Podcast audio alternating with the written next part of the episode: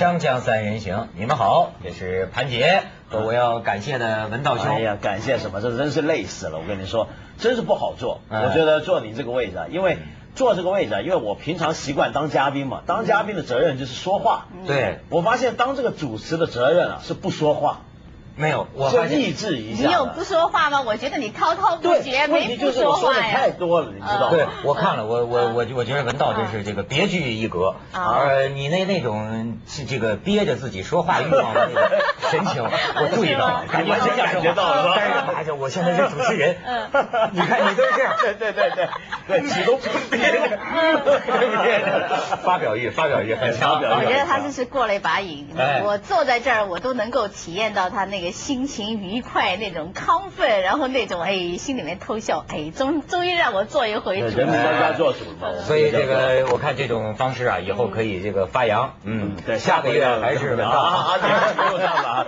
哎，咱们这个言归正传。嗯，昨天我们提出一个话题，由我爸爸妈妈呀、老头老太太的这个节约，嗯上升到了什么呢？咱们现在中央强调的节约型社会。嗯，那说到这个节约型社会呢，我不自禁的想起节目开始之前哈，咱们好像刚刚聊到这个美国人。啊哎，美国哎，我不是崇呃不是，我是崇洋媚外啊啊，我没有攻击美国人的意思，对吧嗯？美国我也是很尊敬的一个国家的。对，虽然不让你入境。我让提哪壶不该提哪壶，他不让我哎，应该学学真正的崇洋媚外。我有一朋友，啊他是一 导演，真正的崇洋媚那外。那在我们这个朋友圈里啊，就说对美国啊到了一种就是说无以复加、反比称好的程度。哦，结果就一个团，他们组组织一帮人要去美国，就他所有的人都都都签了，就他拒签。但是这叫真的爱美国的，啊说什么？你瞧人美国啊就是不能随便让人进去。对，我觉得他这精神好，他的精神真 是好起码比你那个超脱。了彻底崇洋媚外。所以我就说美国，咱就首先主观上我没有抹黑美国，但是呢，某些国际上的小道消息，我还是要传递一下。嗯我不是说我去过非洲吗？对对那个马萨哎对对马拉肯尼亚那个国家动物公园，嗯我如实照录啊，这个我并不代表咱们同意啊嗯。就说这个导游嗯，黑人，非洲那导游跟我讲，他说这个到这儿各国的这个团都有，而我们最喜欢接待的就是美国团。啊，他他说为什么呢？说美国团呐最省事儿。我说怎么省事儿啊？他那个国家森林公园人在车里开着车出去，整天看动物嘛啊。对对他说住在森林中的一个哎一个宾馆里哎。他说美国打一小旗儿，一进宾馆说您准备第二天上哪儿看动物去？看什么动物？看什么？不不不出去，就在游泳池旁边躺着。说美国游客，你从早到晚一天吃早餐，准时准点的，然后就在游泳池旁边躺着晒太阳。就他这个概念哈，他没什么好奇心，就觉得反正他就是来来度假，来这儿游泳池游游泳、晒太阳，去去去晒太阳。吃的多。他说你比如说像法国团那个地方，法国团来的欧洲人。喜欢就啊到处去看，呃，提出很多要求，令这个导游感到非常的麻烦，又要看这个，又要看那个，又要去这儿，又要去这儿。他美国人最好，哪儿都不去，让他去 他都不去，玩一个礼拜，在游泳池边躺一个礼拜，打道回府了。要 回去就说我去过肯尼亚。对对对对对。但是我觉得这个是中国人特别不能理解的。呃，很多中国人到了美国以后，就发现美国的这个一般的国民，他们对自己的生活状态是非常的满意。然后你仔细看下去嘛，你也觉得他们就是说，其实他们的一一年三百六十多天啊，他们的这个生活方式是天天都一样的，而且他们对自己的未来啊，并不是像中国人，比如说我们跟中国的同辈的谈话，他们就会说，哎，我这个明年我这个公司的业绩要到多少多少多少啊，嗯我个人，我今天是个，比如说小文员，我明年要变成科长，我后年要变成什么？就自己的理想总是好像是铺的很很很具体，然后就说好像一天一天往上蹦那感觉。嗯但是你要跟这个美国的同龄人谈话，你就发现他们对自己好像没有什么太多的要求。对，这就我觉得这。是很奇怪的心态。更奇怪的是什么？还不止这样，更奇怪的是，居然这样一个国家啊！你比如说看它，你除了看大都市里面这些中产啊、白领啊、优皮啊、布波啊、小资之外，大部分的美国的，比如说住在一些乡下州份的一些国民啊，都是生活很简单，不买名牌，不买名牌车，不买名牌衣服。但是为什么这样的一个国家居然还是世界上最浪费的国家。嗯，它仍然还会成为一个就是。呃，把全世界的资源消耗到一半的一个国家，消耗了世界上一半的能源，这是为什么会发变成这样的一个国家？嗯，它已经看起来应该很节约啊，嗯，不买名牌的，真的，我认识很多美国人都这样，穿的衣服很随便，嗯，但是汽车都是大的，对，面包都是大的，问题就在这了，你说的问题就在于他们那种不，他们那种很知足的日常生活方式本身，嗯，就比我们中国。要追求炫耀消费，要奢侈，要买名牌的人，其实还浪费。嗯为什么？他那个所谓日常生活，你去美国一般的家庭看一看，呃，所有的厨房都有一卷那种纸啊，竖起来的，对不对？嗯。那种纸呢是干什么？就等于我们中国人厨房不都是用抹布吗？比如说什么地方脏了用抹布，对不对？拿块烂布什么擦一擦桌子啊什么。美国人不，美国人是用桶纸，就那么一桶纸竖在那，擦什么都那么擦。一拿下来呢，还是拿个两三张，那纸还特别大。然后呢，那个呃，所有的这个食物的包装啊，都是包几层的。比如说我们去，比如说我们中国人上菜市场买菜，你用的塑料袋其实不会太多。但是呢，像美国那种去超级市场买，你想想看，它所有的肉啊已经包好了一片片，然后菜又怎么包了？那个又是包，所有东西都是包好的。然后走的时候又拿个袋子又提一回，这个一个袋子还不够。这个超超级市场还会问你要不要连这个纸袋、塑胶袋放在一起呢？通常都说要，所以用用了很多袋子。所以美国人的日常生活本身，嗯，就是一种非常浪费的日常生活。他刚才讲的那个一桶桶的那个擦手的纸啊，我自己也是印象的最深刻的。为什么呢？因为我们在家里面啊，嗯很说句很不好听的话，我们现在在老家用了这个呃手纸，嗯。都没有他那个质量好，它那个是非常的柔软，非常的吸水，非常的厚。然后你拉一张之后吧，你可以做各种各样，比如说你洗洗完手吧，我们是拿毛巾擦手，它不，它拉一张它就擦手了，就就扔扔掉了。对。然后这个桌子上，比如说你那个吃饭啊，在桌子上滴一滴那个那个水，滴一滴那个菜汁，它要拉一张，它要擦擦，它又扔掉了。对。但是你要想我们呢，我们很很早之前，比如八十年代的时候就有这个。我们的亲戚啊，嗯，我们家有一个亲戚从海外来，然后我们家另外的亲戚就会到那个到那个呃酒店去，去干什么呢？就是去拿那个手纸，手纸，就是那个那个草纸，嗯，因为那个草纸是觉得是最柔软的，然后是那个我们家里面都不会用的，我们都是买的五分钱，就是这么大厚的一刀，然后上面是很粗很粗。对。到现在我回老家，我就发现老家的人还在用这些。对。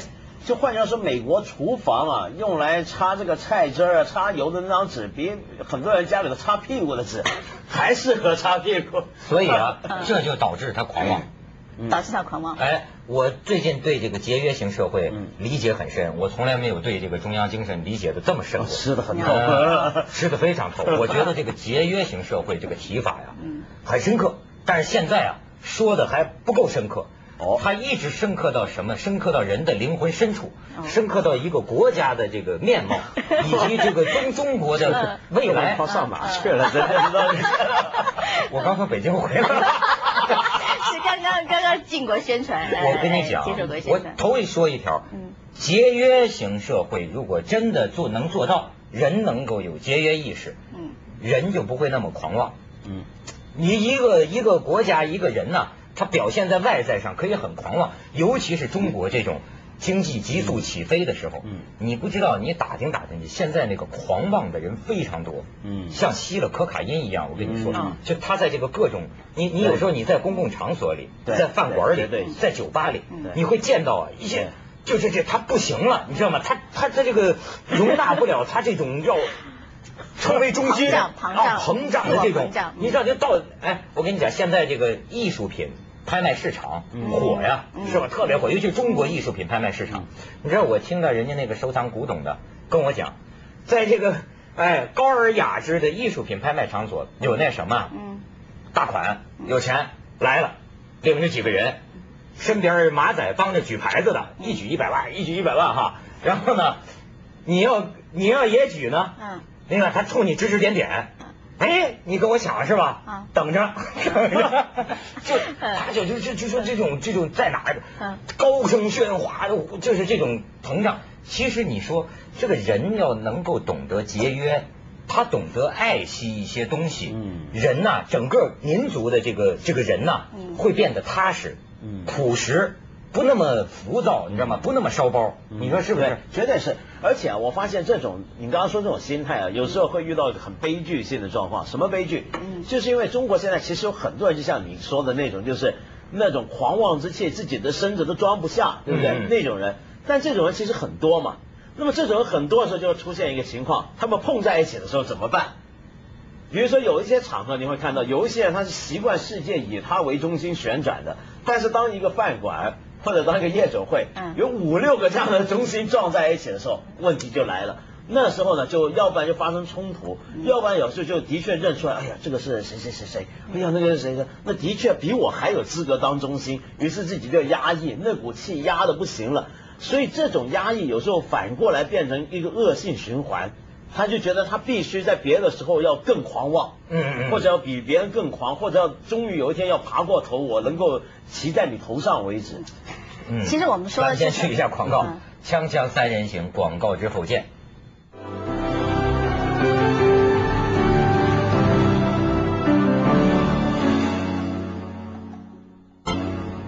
而且节约型社会，为什么我说我认识的比较深刻呢？嗯，你得从好多角度去想。嗯它不是说我们个人省一张纸、省一一一点水、一点电的问题。嗯首先要从政府开始。嗯你这个政府是不是个节约型的政府？嗯所以我就看到今天《东方日报》头版，嗯哎，咱们看看香港的这个这个今天报纸的头版，嗯这个标题啊，这个这是香港政府的一个一个专员高官吧，对副私隐专员啊，对。你看说林永康丑闻嗯，五个月内公干八次，公干就是出出差了哈，嗯。公干八次，三次回澳洲老家，对他移民了嘛？啊，或交联署。嗯。哎，你再看下一个，这只是报刊质疑啊，它不是说最后调查的结论啊。你看媒体提出六大疑问嗯：林永康八次出外公干，如此频密是否必要？嗯八次中有三次到墨尔本家中出席的部署国际会议是否必要？嗯三次到墨尔本没有住酒店，有否申领全部津贴？外访期间取得数以十万计飞行里数，公署有何机制处理？就是外国有些航空公司送那对对对对个飞行里程啊嗯，员工福利基金何时设立？公署内部有否通告告知员工？嗯申请娱乐津贴有何指引？嗯嗯哎呦，我就想起你说，这个新闻媒体能够对一个政府高官，嗯出公差的行为，嗯公然提出这么多质疑，嗯要能做到这样，这节约型政府啊，这成功就有了很大的而且。他这些材料都是能够外间看得到的、拿得到的。你比如说像一些政府官员，他要怎么样出差，他出差花什么钱，住什么样的航班，坐什么样航班，比如说是头等商务还是经济，住什么样的酒店，哪一种房间，这基本上如果你在立法会，比如说有议员要看要拿，他都得交出来的，所以我们都能知道。你看所以到最后还是一个建立制度的问题，就是说我们说你们我们有一天讲到这个公款吃喝呀，或者是公款追星啊这些，这问题就是说你要政府要有比较清楚的指引，就是说比如说我们这个办这个庆祝会啊，庆祝会的开销的上限应该是什么样，我们的这个开这个规格应该是怎么样，对。就是比如说县里面的、省里面的、市里面的，就就我觉得是这种的规章制度才是就是说是。这个阻止这种浪费的一个一个很好的一个指引，要不然的话，你就是谁谁到底谁说了算？对你到底说是一百万是不是一个超额，两百万是不是超额，谁也说不清楚对。你知道刚才在办公室里不是咱们还有一同事讲嘛？说说前一阵听说一个事儿，说是呃是中国和加拿大吧，好像是中国某地和他加拿大的这个市长对话。啊，对话咱中国人热情好客呀，就说这个 梁市长，这个史密斯市长啊啊，史密斯市长，我瞎说的啊啊，这史密斯市长，我就欢迎你啊啊，到我们城市来参观。嗯。史密斯市长说，哎呀，我没有这个差旅费啊啊，没这个钱啊啊，咱这个中国这市长啊，那我全包圆了。什么机票、酒店，这还用你掏钱吗？你你说就是，你看你就比比比比比较啊，他那种他市长这个差旅费是多少嗯？他每一笔都要经有对有有人监督的。对，咱们这个热情好客的传统渗透到了政府部门，有时候会出现。文道也被招待过，不是？对对对对对对对，也是招待过的。嗯所以这种事儿，我跟你说，他就看到一个什么问题，就是说，你这个钱你你认为他是谁的一个问题。这个其实对政府部门的官来讲，他必须随时要意识到，你现在吃啊、喝啊、花啊，或者搞什么形象这种钱呢，他是你底下那些纳税人，是你管的这些老百姓辛辛苦苦挣回来，分了出来给你，这是大家的公款呐，是大家老百姓的血汗钱，拿来是用来做公共服务、公共投资的。你比如说，你请这个史密斯市长来一回，这个对我们这个城市的老百姓有什么好处呢？你必须要有这样的一个想法，对不对？我觉得这个是有时候挺尴尬的。比如说，香港和国内现在的学术交流内地多啊，内地啊，内地对。然后就是我们去的时候，人家都是一般是一天二十四小时陪同。你去了，他安排接送、机票各种各样，然后他把你接到了之后呢，在旅点、旅馆、旅馆里面安排一下，然后第二天早上就打电话给你去，给你吃吃早餐，然后这个开着车拉你到哪里哪里风景点去玩儿，然后开会的事儿呢，就是大家都是反正是随随便便就过了。但是最重要的一点呢，就是说，比如说去吃饭呐，然后去旅游，最重要的是旅游，是哪个风景点去旅游。对香港人来讲，很尴尬的一点呢，就是说，当这个人，就说这个这个单位啊，我们再请他的时候，我们发现我不能够用同样的规格去接待他，对对对对，然后人家就觉得很不高兴啊，对对对，你来的时候我这么接待你是吧？你来我来了，你起码得。就香港人做不到，因为他不可能就是说在这个开会之外呢，把你拉去什么旅游点旅游啊，然后请你吃饭呢，所以很多时候呢要自己掏钱，礼尚往来嘛。我们的市长就有本事让你所有国家市长在他面前感到羞愧啊，对不起我，我怎么说你呢？是不是？不是，但是所以我说这个，这为什么节约应该从这个某某些地方政府的这个他你自己有没有这个意识？开始做起啊，对，就是这个道理。而且啊，因为现在这个呃呃，你比如说像我们的政府啊，嗯，如果在这种地方浪费的话，就会出个什么问题？你比如说像现在中国还有很多的问题，比如说教育经费不足够，嗯，对不对？很多学生穷的没办法念书。公共医疗服务也不够，对不对？很多人是有病啊，但是看不起大夫，看不起医生。你想想看，如果把那种招待史密斯市场这些钱 这一类的东西啊，或者这个公款旅游或者怎么样这些钱都用到这上的话，你想想看，这情况是不是很不一样？哎，你要说这个，我我跟你讲，在这个这个慈善事业当中，是不是也可以有节约型社会啊？你看我这次看凤凰周刊有篇文章，我给你念两段啊。这在大家知道，四月二十八号，新华网嗯称，云南省各级政府有关部门在两次地震中接收救灾资金三万六千六百六十二万元，被审计署审计出挤占挪用救灾资金四千一百一十一万元，二十八名干部受到党纪政纪处分。还有，据《京华时报》报道，于鹏年啊，大陆慈善家。曾在一九八八年捐赠给湖南十辆进口三菱救护车，两年后他发现自己所赠的救护车呢，经过改造之后成了某些领导的专用车。盛怒之下，他把捐赠的车辆悉数收回，转赠另一个市的几家医疗单位。然而他没想到。转赠的救护车再次被挪作他用，这个节约型社会，咱得深入认识到这个问题，对，才有意思。咱们一下广告，锵锵三人行，广告之后见。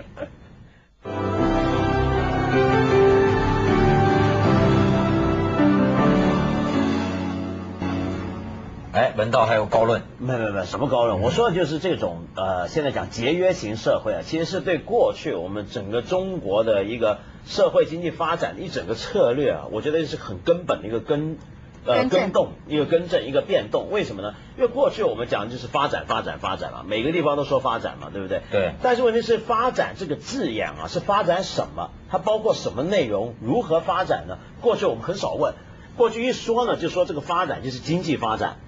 但这个经济发展是不是就代表整个社会的进步呢？不一定。你可以经济发展，但是我们的生活素质下降，因为环境被破坏。你可以是经济发展，但是我们的社会贫富差距大了，因为是少部分人去发展了，他们得到发展的好处了。所以发展还要讲究这个发展得回来的好处是不是大家分配的比较公正？发展是不是很坚固、很多元化？比如说我现在讲不是讲老讲可持续发展嘛，嗯哼我就想起来，现在全世界各国衡量自己是不是进步，是不是比较好，就是看 GDP 嘛，对不对？对这个国民生产总值嘛。那么但是呢，呃，这这是完全是经济性的。我知道有这么一个国家，就是不丹。不丹不是一个很小的那个国家嘛，大家觉得它特别的落后，山里面好像曾子墨还去过那儿玩。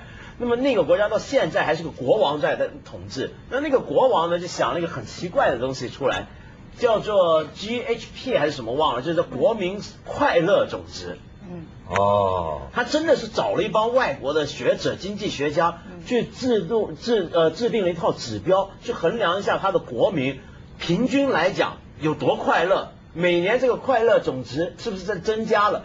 那么这个快乐总之包括的就不只是这个发不发财啊、进不进步这么简单，还包括说什么你心里是不是很平静啊，你跟家人相处的怎么样啊，呃，你会不会很空虚啊，这些都算。哎，这还你还别说，报纸上登过啊啊，全世界不是做过调查，都是给多少人发问卷调查嘛？嗯全世界哪个国家的人民感到最快乐？谁？中国啊高居第一位。真的？中国民众都填写快乐都，都香港报纸登的吗？为什么呢？